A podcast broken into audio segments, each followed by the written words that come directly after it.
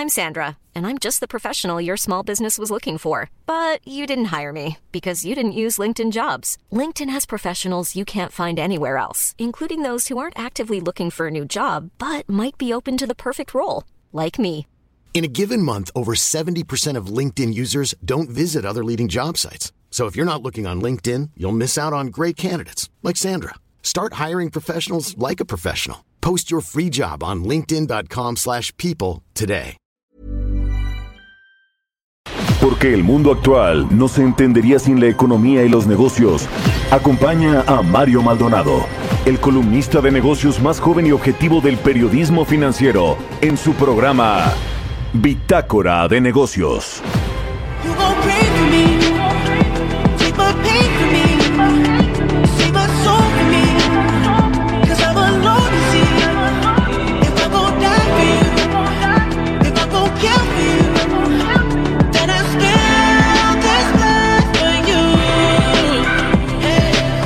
Fight the world, I fight you, I fight myself, I fight God. Just tell me how many burdens left. I fight pain and hurricanes. Today I wept. I'm trying to fight back tears, flood on my doorsteps. Life you live in hell, puddles of blood in the street, shooters on top of the building. Government aid ain't relief. Earthquake, the body drop, the ground breaks. The poor run with smoke lungs and scarred face. Who need a hero? Hero. You need a hero. Look in the mirror, there go your hero. Who on the front lines at ground zero? Hero. My heart don't skip a beat even when hard times bumps the needle. Mass destruction and mass corruption. The souls of suffering men clutching on deaf ears again. Rapture's coming. It's all prophecy, and if I gotta be sacrificed for the greater good, then that's what it gotta gon' be. pray for me.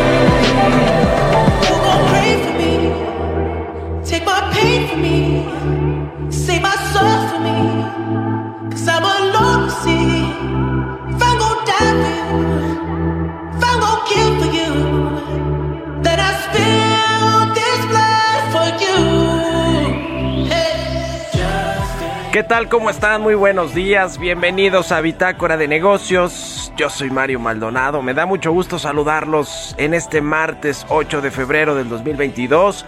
Son las 6 de la mañana con 6 minutos tiempo del centro de México y estamos transmitiendo en vivo como todos los días tempranito, madrugando aquí en la cabina del Heraldo Radio. Un saludo a todos los que nos escuchan a través de las estaciones de El Heraldo Radio en la, en la Ciudad de México por el 98.5 de FM, en Guadalajara por la 100.3, en Monterrey, Nuevo León por la 99.7 de FM y en el resto del país también a través de las estaciones hermanas de El Heraldo Radio. Nos mandaron un mensaje precisamente en Twitter.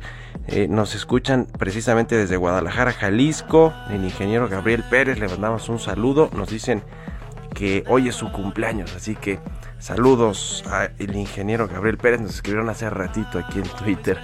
Y pues comenzamos este día con un poco de música antes de entrarle a la información. Estamos escuchando esta semana canciones de las estrellas del rap y del hip hop que se van a presentar este domingo 13 de febrero en el Super Bowl número 56 entre los Cincinnati Bengals y los Angeles Rams. Esta canción es de The Weeknd y Kendrick Lamar. Se llama Pray for Me y Kendrick Lamar va a ser uno de los raperos que va a presentarse en el medio tiempo del Super Bowl este domingo en, eh, en este número 56 del Super Bowl.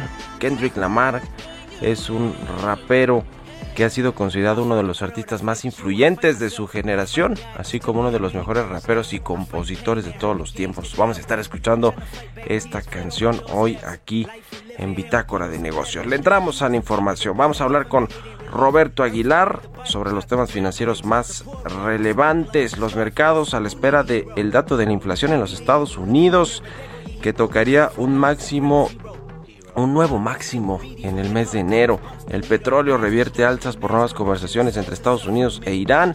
Y el PIB de México avanzaría 2.6% este año. Tatiana Cloutier le tuvo que salir a enmendar la plana al presidente López Obrador, que metió en un brete a todo su gabinete económico al decir que vamos a crecer 5% este año, cuando nadie, absolutamente nadie, cree que eso sea posible. Y cuando digo nadie es ni la Secretaría de Hacienda en sus proyecciones que siempre son muy optimistas de 4.1% y las va a tener que recortar ahora en abril cuando anuncie los precriterios de política económica del próximo año pues va a tener que ajustar a la baja sin lugar a dudas la proyección de crecimiento pero pues Tatiana Cloutier más pragmática y más realista sale a decir que México solo puede crecer entre 2.5 y 2.6% lo cual dadas las condiciones actuales es lo que va a suceder.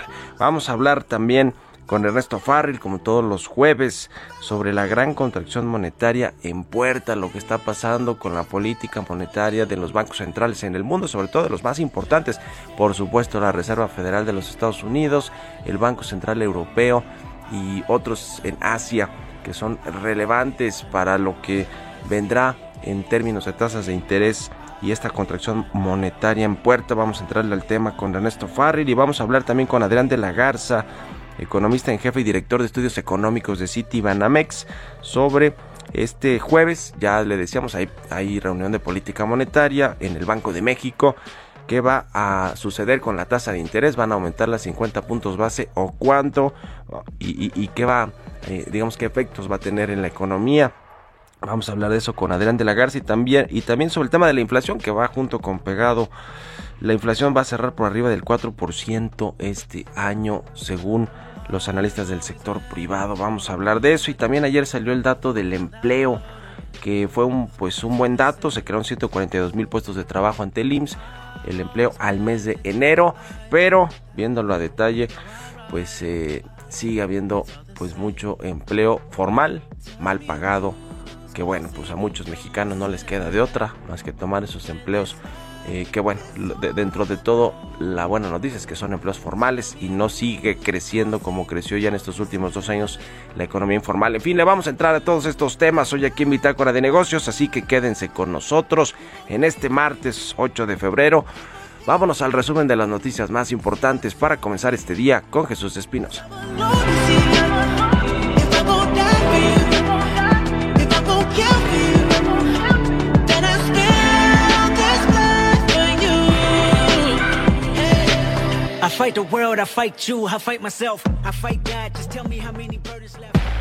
El resumen.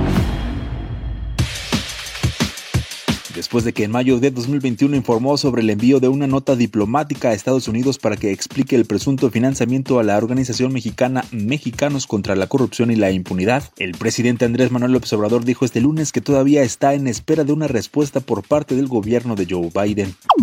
Ojalá y pronto se dé contestación a esta nota diplomática porque es indebido, es una intromisión a la vida pública de México el que el gobierno de Estados Unidos esté financiando a grupos opositores a un gobierno legal y legítimamente constituido. Y este grupo sigue este, siendo financiado por el gobierno de Estados Unidos y también por eh, grandes eh, corporaciones. El Departamento de Estado estadounidense informó que el enviado de ese país para el clima, John Kerry, viajará a México este miércoles para hablar de crisis climática y energías renovables. Se reunirá con el presidente Andrés Manuel López Obrador y altos cargos gubernamentales. La Secretaría de Hacienda afirma que la posible aprobación y puesta en marcha de la contrarreforma eléctrica no va a implicar una carga presupuestal adicional para el Estado. En el dictamen de impacto presupuestario de la iniciativa de decreto por el que se reforman los artículos 25, 27 y 28 constitucionales en poder del Heraldo de México, se expone que no va a ser necesario crear unidades administrativas o plazas adicionales en la Secretaría de Energía, por lo que no presenta gastos extras a los recursos autorizados. Rafael Gómez Garfias, subprocurador de Análisis Sistemático y Estudios Normativos de la Procuraduría de la Defensa del Contribuyente, dijo que la PRODECON solo puede intervenir en un proceso de gravamen, como sería el caso de la venta de Banamex, siempre y cuando sea a solicitud del contribuyente o los asesores fiscales del mismo. El Servicio de Administración Administración Tributaria embargó unas 50 marcas propiedad de la empresaria Angélica Fuentes Telles por el impago de 944 millones de pesos de impuestos sobre la renta e impuestos empresarial a tasa única de 2012, así como multas y cargos generados por la falta de pago de esas contribuciones fiscales. De acuerdo con datos del Instituto Mexicano del Seguro Social, en enero de este año se incorporaron 142.271 nuevos puestos de trabajo. En enero se reportó el aumento mensual que representa la cifra más alta desde que se tiene registro, considerando solo meses de enero y equivale a una tasa mensual de 0.7%. Bitácora de negocios en El Heraldo Radio. El editorial.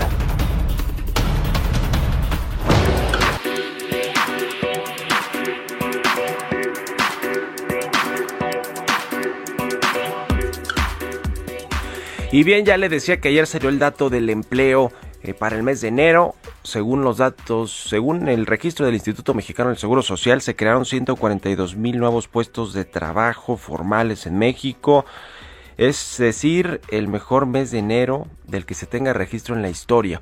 Esto pues es relevante por supuesto porque estamos de nueva cuenta en una desaceleración económica donde estamos en el debate de si estábamos en recesión técnica en una estanflación y pues eh, eh, el empleo creo que ha demostrado sobre todo a, a, la luz o a raíz de la reforma del outsourcing que me parece que ha sido de las pocas cosas que han funcionado en este gobierno y que se han hecho de manera acertada para pues devolver a los trabajadores también esa eh, primero dignificar el trabajo de muchos de muchos eh, trabajadores mexicanos, pero sobre todo darle las prestaciones y los sueldos eh, que, que, se me, que merecen. La mala noticia de estos 142 mil nuevos puestos de trabajo es que el 65% de estos nuevos empleos son eventuales, es decir, contratos por un tiempo determinado y esto pues hace prever que quizá pues hacia mediados del año o hacia el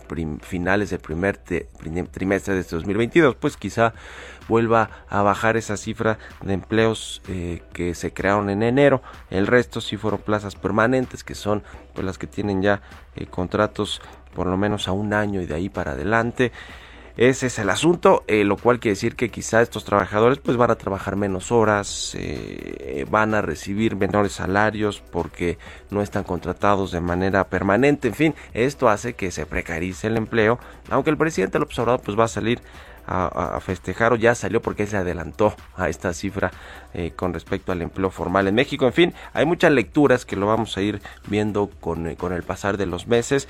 Sin embargo, no deja de ser una buena noticia y, y creo que pues esto sí nos saca de la duda de estábamos en recesión técnica o no, si tomamos en cuenta el tema del mercado laboral que no está mal en México y que al revés parece que sí se están creando nuevas nuevas plazas de trabajo formales. ¿Ustedes qué opinan? Escríbanme en Twitter arroba Mario Mal y en la cuenta arroba Heraldo de México.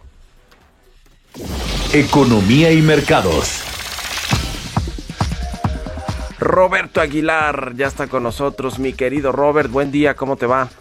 ¿Qué tal, Mario? Me da mucho gusto saludarte a ti y a, a, todos nuestros amigos. Fíjate que las bolsas asiáticas revertían las ganancias iniciales y los inversionistas en acciones chinas se mostraban inquietos porque fíjate que ayer, como parte de estas disputas entre Estados Unidos y China, se sumaron 33 empresas chinas a la lista de control de exportaciones por parte de Estados Unidos. Y bueno, mientras que los mercados esperaban por otra parte el dato de la inflación de Estados Unidos que se va a dar a conocer el jueves, y hay diversas estimaciones, Mario, de que estaría la tasa por arriba del 7%. Esto podría influir en la rapidez con la que la Reserva Federal podría subir las tasas de interés. Los operadores están atentos también a las, al alza de tasas tanto en la zona euro como en Estados Unidos después de que la semana pasada se haya considerado que el Banco Central Europeo pues adoptó un tono más duro en términos de su eh, perspectiva monetaria. Y bueno, también otra noticia es que el crudo, los precios del crudo bajaban eh, de los 92 dólares el barril y esto porque reanudaron las conversaciones indirectas entre Estados Unidos e Irán que podrían reavivar un acuerdo nuclear que en última instancia podría permitir más exportaciones de petróleo del productor de la OPEP, es decir, de Irán. Este acuerdo podría permitir la vuelta al mercado de más de un millón de barriles diarios de petróleo, equivalente a más de 1% de la oferta mundial. Las conversaciones sobre el acuerdo nuclear se van a reanudar precisamente hoy en Viena. Y bueno, pues ayer justamente esta nota hizo mucho pues mucho eco porque pues hay una diferencia dentro del propio gabinete y es que la titular de la Secretaría de Economía anticipó que el PIB de México crecería este año 2.6% y esto afectado por el impacto de la variante Omicron. Y bueno, pues estas proyecciones están muy por debajo de justamente de las que el propio presidente pues ofreció. Eh, y sí están en línea justamente con las expectativas, o poquito arriba yo diría de las expectativas de los analistas privados. E interesante porque eh, también la titular de la Secretaría de Economía dijo que hay muchos factores que se presentan a lo largo del, del, año que pueden alentar positiva o negativamente y creo que el presidente dice, la secretaria o dijo la secretaria Tatiana Cloutier, está apostando a que sucederán cosas positivas. Ya veremos también más tarde a ver qué, cuál es la postura del presidente, pues que dentro de su propio gabinete, y fíjense que interesante porque la Secretaría de Economía fue la que encabezó o revivió este plan para darle mayor impulso a la economía apenas la semana pasada. Un dato también interesante y que podría marcar una tendencia en la industria automotriz, Mario, es que Nissan pues elevó hoy su proyección de beneficios operativos para todo el año en 17% para llegar a algo así eh, cercano a 1.820 millones de dólares, ya que el recorte de costos contribuyó a reforzar la rentabilidad y el fabricante de automóviles se benefició de la debilidad del yen. Al igual que otros grandes fabricantes de automóviles del mundo, Nissan se ha visto obligada a recortar su producción, incluso cuando la demanda de automóviles en mercados clave como China y Estados Unidos, que son los más grandes del mundo, pues estaba recuperando y esto debido a la escasez de semiconductores y otros componentes. Estos recortes, sin embargo, llevaron a Nissan a reducir sus costos, no producía, y también a mejorar la rentabilidad de los vehículos porque ya no necesita ofrecer grandes incentivos financieros en Estados Unidos y otros mercados para convencer a los consumidores de que compren sus unidades y esto pues obviamente también será una constante para el resto de los fabricantes de automotores en el mundo. Y bueno, fíjate que también interesante porque hoy eh, se da a conocer que la venta de ARM por parte de SoftBank Group al fabricante de microchips estadounidense Nvidia, que se, ha venido, pues se vino abajo, y esto según la agencia Reuters, y añadiendo que ARM planearía una salida a la bolsa en lugar de la venta que habría tenido un valor de hasta 80 mil millones de dólares. Esta transacción se anunció en 2020 pero se ha enfrentado a varios obstáculos regulatorios, tanto en Estados Unidos como en Europa, y bueno, pues esto básicamente porque le crearía un poder sustancial a este fabricante de microchips, sobre todo para el segmento de los autos autónomos y la nueva categoría de microchips para redes que podría haberse perjudicado, pues justamente si esta compañía llevaba a cabo la compra. Así es que está haciendo un gran alboroto esta, esta situación en los mercados internacionales. También te comentaría que en términos de esta participación de las empresas, esta economía o este ecosistema digital y su participación también en el mercado publicitario, y es que se anuncia que el Barcelona, este equipo, está a punto de anunciar un acuerdo de patrocinio para las camisetas y su estadio de fútbol con Spotify. Este sería por tres años, Mario, y tendría un valor cercano a 320 millones de dólares va a incluir a los equipos masculinos y femeninos justamente del, de este equipo español. Y bueno, también otra nota importantísima es que BP, British Petroleum, informó un beneficio de 12.800 millones de dólares en 2021, el más alto en ocho años, sus acciones subiendo y con ella beneficiando a los mercados europeos. El tipo de cambio cotizando en estos momentos en 20.62, marcó 20.69 y la frase del día de hoy, los mercados financieros son en general impredecibles. Por eso uno debe tener siempre diferentes escenarios. Y esto lo dijo George Soros, Mario.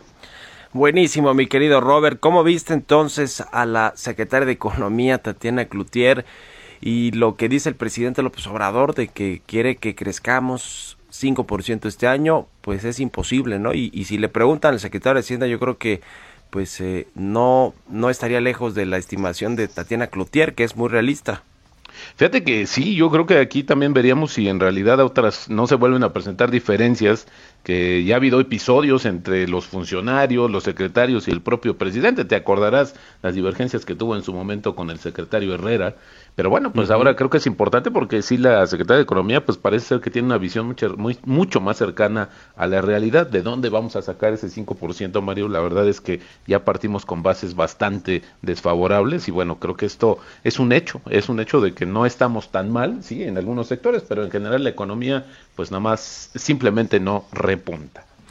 No repunta y, y bueno, el presidente López Obrador puede decir misa, ahora sí que como, como dicen, como, diría mi abuelita, mi querido Robert, pero la realidad eh, es, es la realidad de los datos, de las cifras, de los pronósticos y pues muy difícilmente México va a poder rebasar por lo menos el 3% de crecimiento este año de rebote económico y eso pues tendrá eh, sus efectos en, en cómo va a cerrar el presidente López Obrador su sexenio, ¿no? Que puede ser un sexenio donde eh, tengamos ca- casi un crecimiento nulo eh, en la economía y mucho tendrá que ver también con la crisis del 2020 que tiró el Producto Interno Bruto 8.5%, pero no hay buenas eh, expectativas, sobre todo con la reforma, con el tema de la confianza de los inversionistas, que creo que todo eso pues generará mucha eh, eh, incertidumbre para la inversión privada, Robert.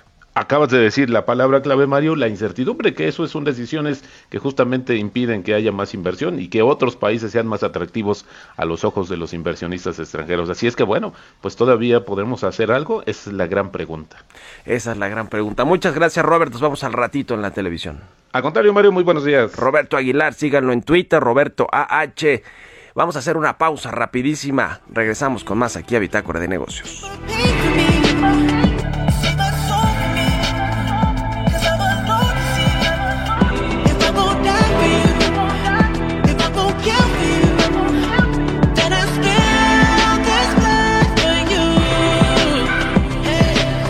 Fight the world, I fight you, I fight myself, I fight God. Just tell me how many burdens left. I fight pain and hurricanes. Today I wept. I'm trying to fight back. Continuamos en un momento con la información más relevante del mundo financiero en Bitácora de Negocios con Mario Maldonado. Regresamos. Estamos de vuelta en Bitácora de Negocios con Mario Maldonado.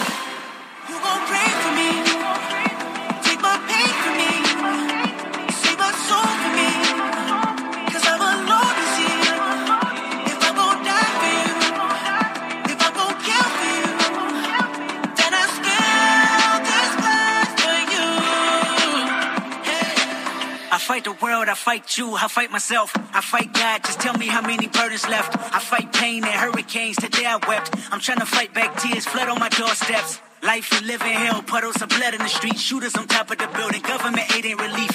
Earthquake, the body drop, the ground breaks, the poor run with smoke lungs and scar face. Who need a hero? Hero. You need a hero. Look in the mirror, there go your hero. Who on the front lines at ground zero? Hero. My heart don't skip a beat even when hard times bumps the needle. Mass destruction and mass corruption, the souls of suffering men. Clutching on deaf ears again, rapture's coming. It's all prophecy, and if I gotta be sacrificed for the greater good, then that's what it You gotta gon' be. pray for me. Take my pain for me. Save my soul for me. Cause I'm alone this year. If I gon' die Ya estamos de regreso aquí en Bitácora de Negocios. Gracias por continuar con nosotros. Son las 6 de la mañana con 31 minutos, tiempo del centro de México. Y regresamos escuchando un poquito de música antes de entrarle a la información en esta segunda parte del programa. Esta semana escuchamos canciones de las estrellas del rap y del hip hop que van a presentarse este domingo 13 de febrero en el Super Bowl número 56 entre los Bengals y los Rams van a estar en el medio tiempo raperos, hip hoperos y este esta canción es de Kendrick Lamar y The Weeknd. Se llama Pray for Me y Kendrick Lamar es uno de los raperos que va a estar presentándose junto con otros como Snoop Dogg, como Mary J. Blige, eh, ¿quién más va a estar ahí? Dr. Dre, Eminem, bueno, todos ellos, junto con todos ellos, Kendrick Lamar va a presentarse en el Super Bowl 56. Es uno de los raperos pues más consolidados, creo yo, de la época actual allá en los Estados Unidos. Y vamos, y estamos escuchando por eso estas, estas canciones esta semana. Vámonos con el segundo resumen de noticias con Jesús Espinosa.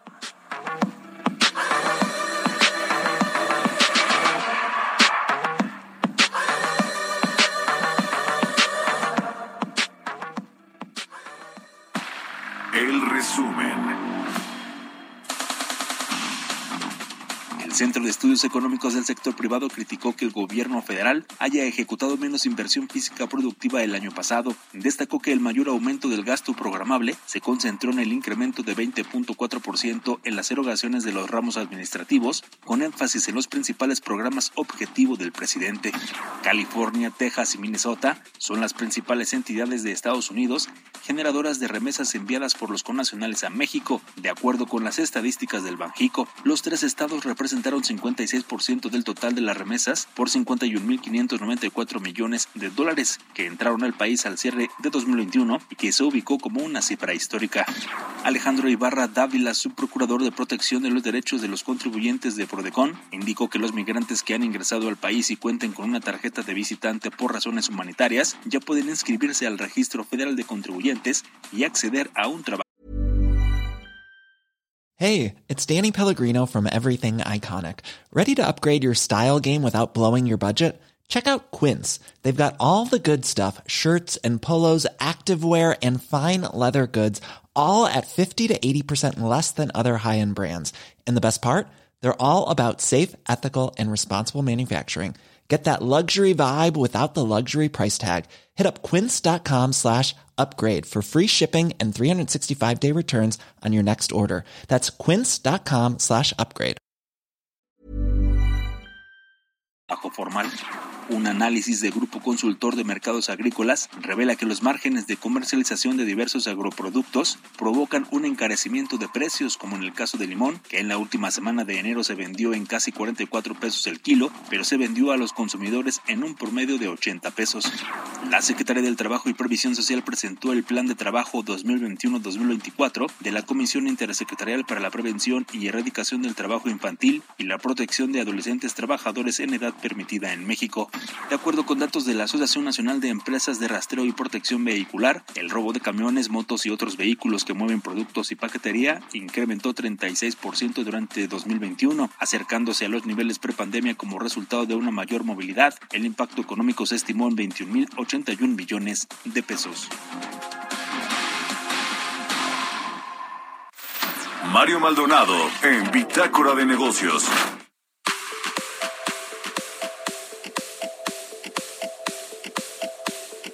Y bien, le platicaba sobre esta encuesta que hace Citibanamex con analistas del sector privado con respecto a los principales indicadores económicos. Es una de las encuestas más seguidas, por cierto, y ahora que se anunció la venta de Citibanamex, eh, pues eh, la gente comenzaba a preguntarse, ¿van a seguir haciendo estas encuestas con analistas del sector privado que son pues muy puntuales para conocer el pulso de lo que están viendo en, los, en, casas de bolsa, en bancos de inversión, los economistas que siguen los indicadores eh, principales de México y bueno, pues todo parece ser que sí, que no va a cambiar mucho. Bueno, está por verse sobre todo quién se queda Banamex. Al ratito le vamos a presentar una pieza de eh, con Giovanna Torres con respecto a todos los postores que ya levantaron la mano de que por lo menos están interesados en revisar qué eh, tiene en su eh, negocio City Banamex y verán qué, qué sucede. Pero bueno, esta, esta encuesta, le decía, se publicó recientemente una donde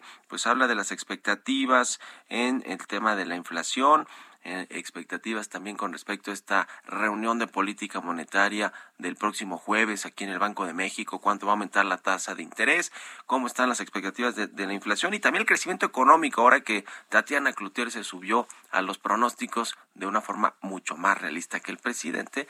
Y vamos a entrarle también al tema de cuánto va a crecer la economía, por lo menos con lo que se ve eh, desde ahora que arrancó el año. Vamos a hablar de esto con Adrián de la Garza, economista en jefe y director de estudios económicos de Citibanamex. ¿Cómo estás, Adrián? Muy buenos días. Hola, Mario. Muy buenos días al público.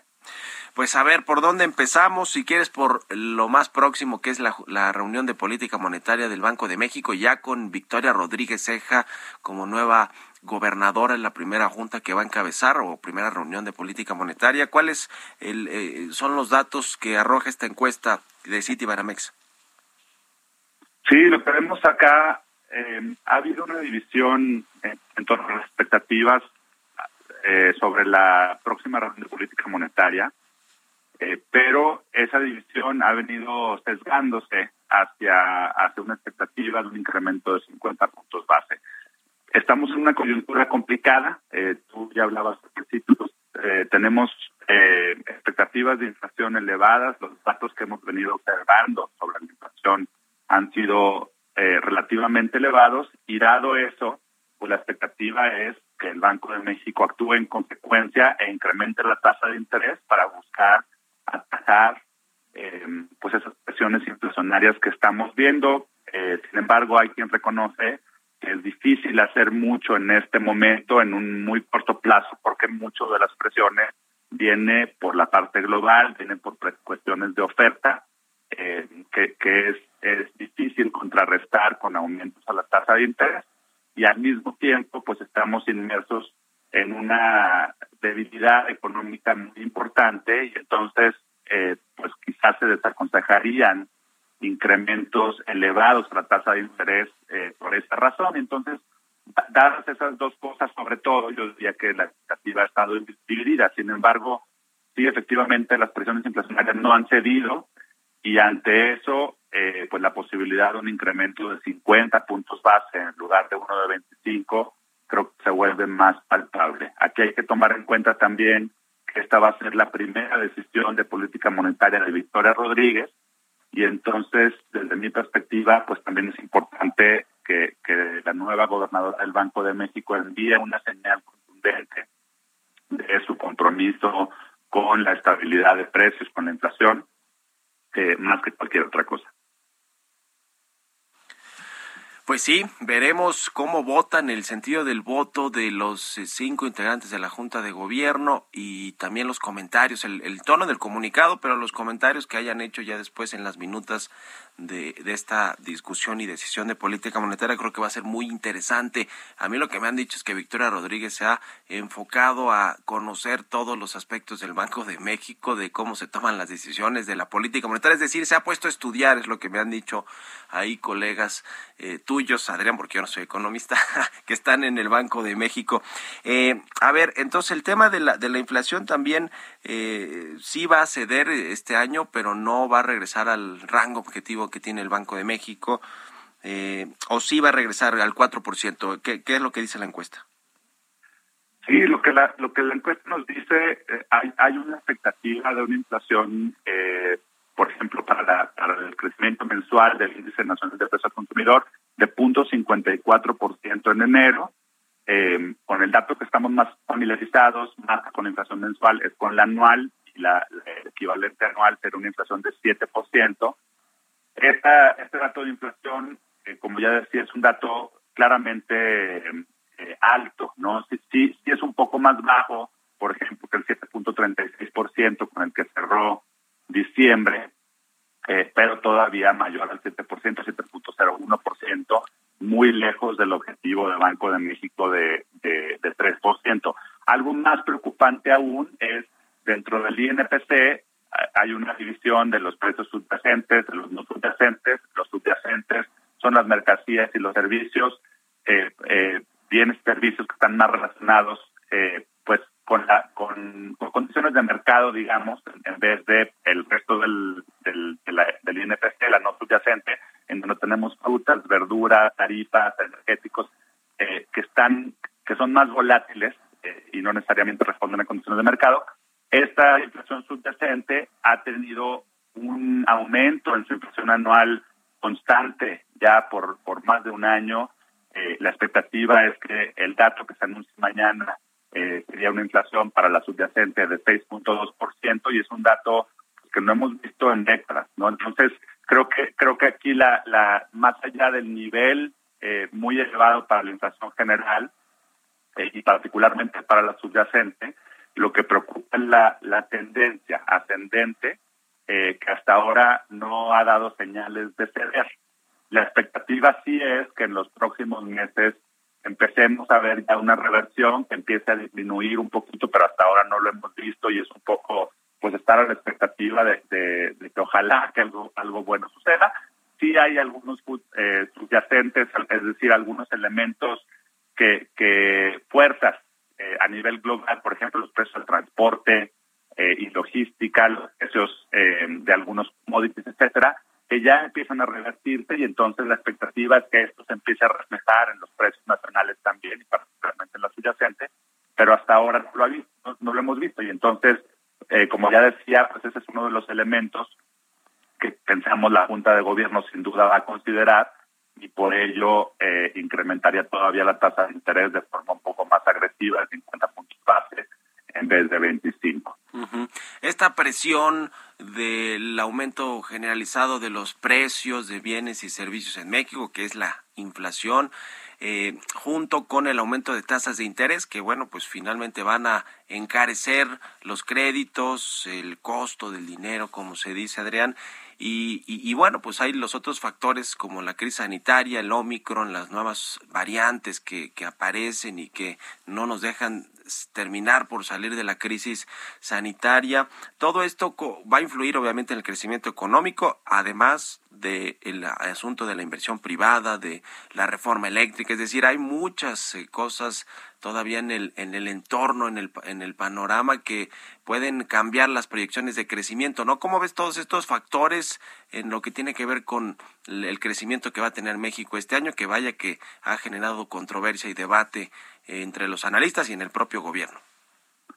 Sí, es correcto. Todavía estamos eh, pues sumergidos en esta incertidumbre que es la pandemia. Hay que hay que recordar, eh, ya, ya hay que reconocer también nosotros como economistas hemos cerrado en los pronósticos de crecimiento por muchas razones. Eh, simplemente pensando, por ejemplo, la expectativa de crecimiento que teníamos hace un año para 2021, pues por, las expectativas más o menos andaban en tres y medio, cuatro por ciento para todo el año eh, en algún momento mejoraron mucho las expectativas el año pasado y se esperaba que creciéramos hasta más de 6%, 6.5% en algunas mediciones, y luego esas expectativas se moderaron. ¿Qué pasó en, en el interim? Pues pasaron muchas cosas.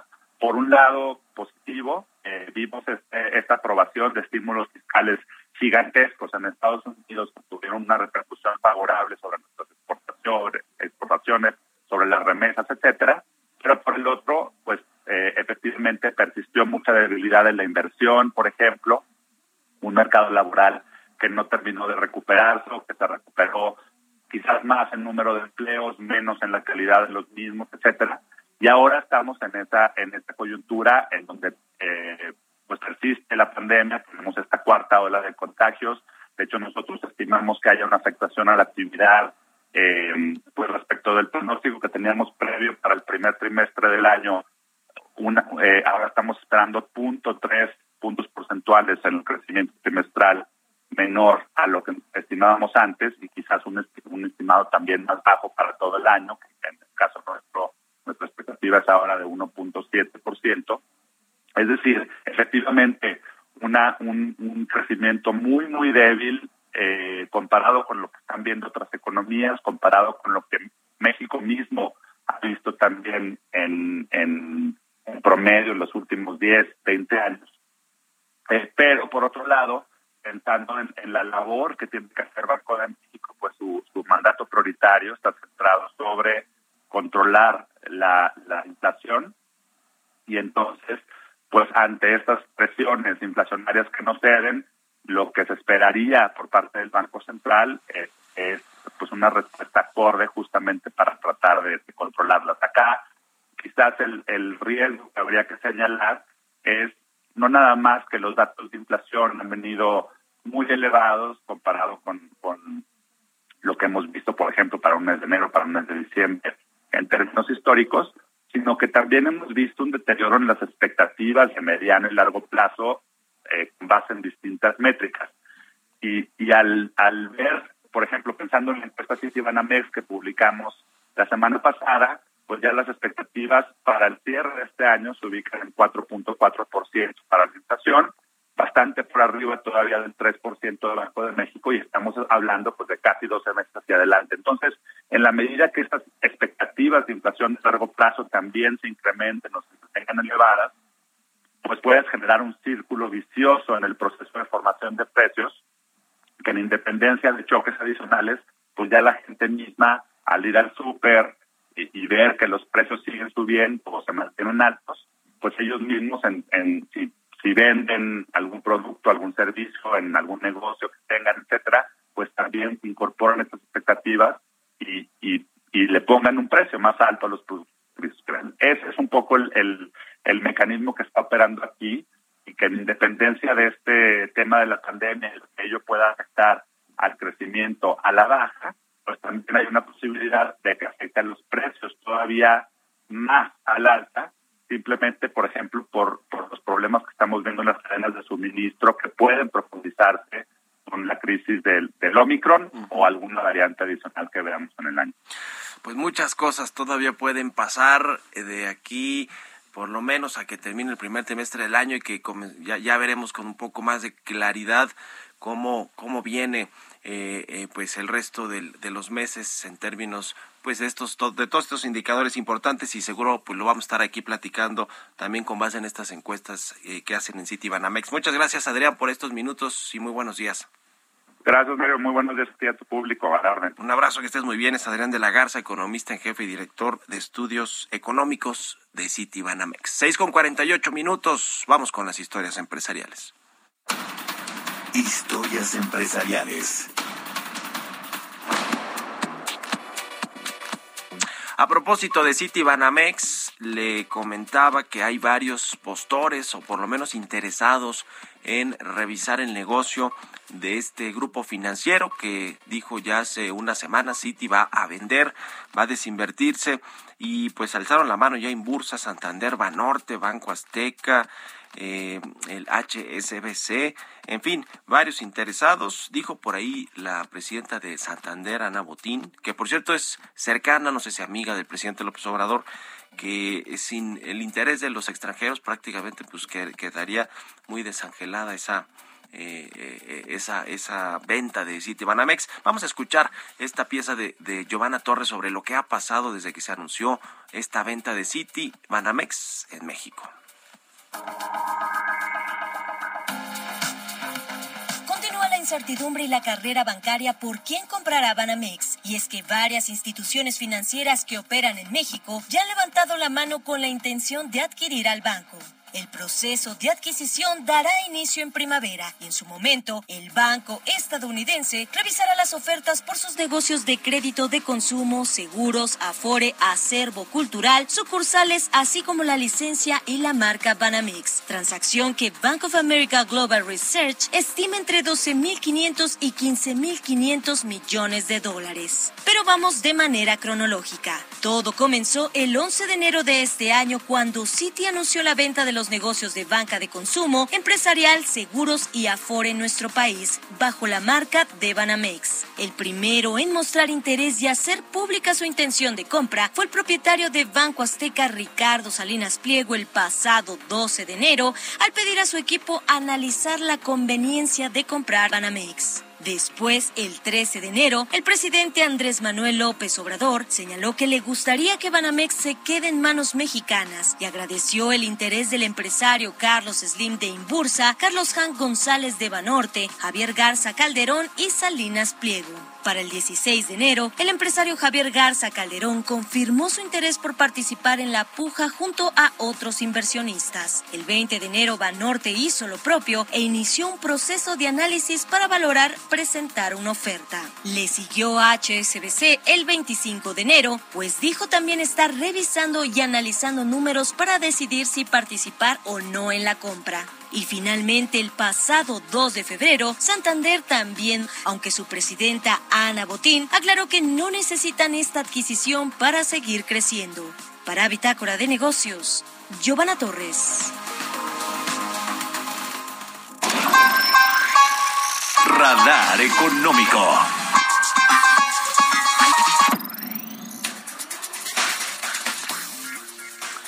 Vamos a platicar ahora como todos los martes con Ernesto Farril. Mi querido Ernesto, ¿cómo te va? Buenos días. Muy buenos días, Mario. Buenos días a todos. La gran contracción monetaria en puerta que viene para los bancos centrales y la política monetaria en el mundo, mi querido Ernesto.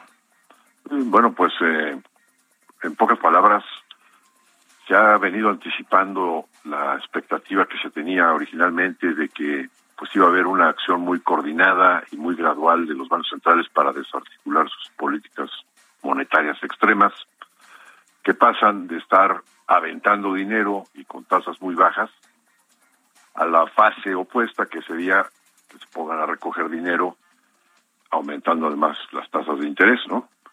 Y bueno, pues empezamos a tener señales de que si esto se está adelantando y que probablemente pudiéramos tener la coincidencia de varios bancos centrales de los países ricos, pues teniendo que recoger dinero al mismo tiempo. La Reserva Federal, por ejemplo, ya comentó que termina lo que se llama el tapering, que es cerrar la, la llave, la válvula de la creación de dinero el próximo mes y va a empezar el inicio del ciclo alcista de tasas de interés y además advirtió que inmediatamente al incrementarse las tasas va a empezar a recoger dinero. Eh, el Banco Central Inglés la semana pasada empezó a, a incrementar su tasa de interés eh, un cuartito de punto, pero lo que llamó más la atención es que de un grupo, de un comité monetario de nueve personas, cuatro votaron por un incremento de medio punto. Eh, es decir, por una persona y, y se hubiera incrementado, si se hubiera pasado de ese, a ese bando, se hubiera incrementado medio punto la tasa de interés y lo mismo, mismo puede pasar con eh, pues la, la decisión de recoger dinero o no. El Banco Central del Euro se ha mencionado que eh, pues con, con la presión inflacionaria sí va a tener que terminar su programa monetario probablemente este año e incrementar tasas, ¿no? Entonces lo que prevemos es que para finales de este año probablemente está, estemos ya en una situación en la que varios bancos centrales estén recogiendo dinero y eso tiene una serie de efectos en los mercados, pues eh, de pronóstico reservado, ¿no? Porque eh, pues todos los bancos recogiendo dinero es lo, lo que estoy denominando la contracción monetaria global. eh, pues sí puede ser Ya. muy disruptivo en los mercados. y, y lo que me, me parece muy interesante y que está aquí en, en, el, en el texto que publicas, estimado Ernesto, es la tasa real que tienen todavía los bancos centrales, eh, descontando, me imagino, la inflación, y pues la mayoría son negativas, ¿no? Así es, si le quitamos la inflación que hay en, en varios países y, y ves la tasa de referencia, se ve, se ve todavía una tasa negativa de referencia, quiere decir que hay un largo trecho Sí, para incrementar las tasas por lo menos a un nivel de cero, ¿no? sí, sí. Es el caso de México, que tiene un menos 1.9% todavía. En fin, se nos acabó el tiempo, mi querido Ernesto. Te agradezco, como siempre, tu colaboración. Te mando un abrazo y muy buenos días. Igualmente, Mario, que estén muy bien todos. Ernesto Farril, con esto nos despedimos. Se quedan con Sergio y Lupita aquí en el Heraldo Radio. Nos vamos al canal 10 de la televisión, a las noticias de la mañana. Y nos escuchamos aquí mañana a las 6. Buenos días. Esto fue Bitácora de Negocios con Mario Maldonado, donde la H suena y ahora también se escucha. Una estación de Heraldo Media Group.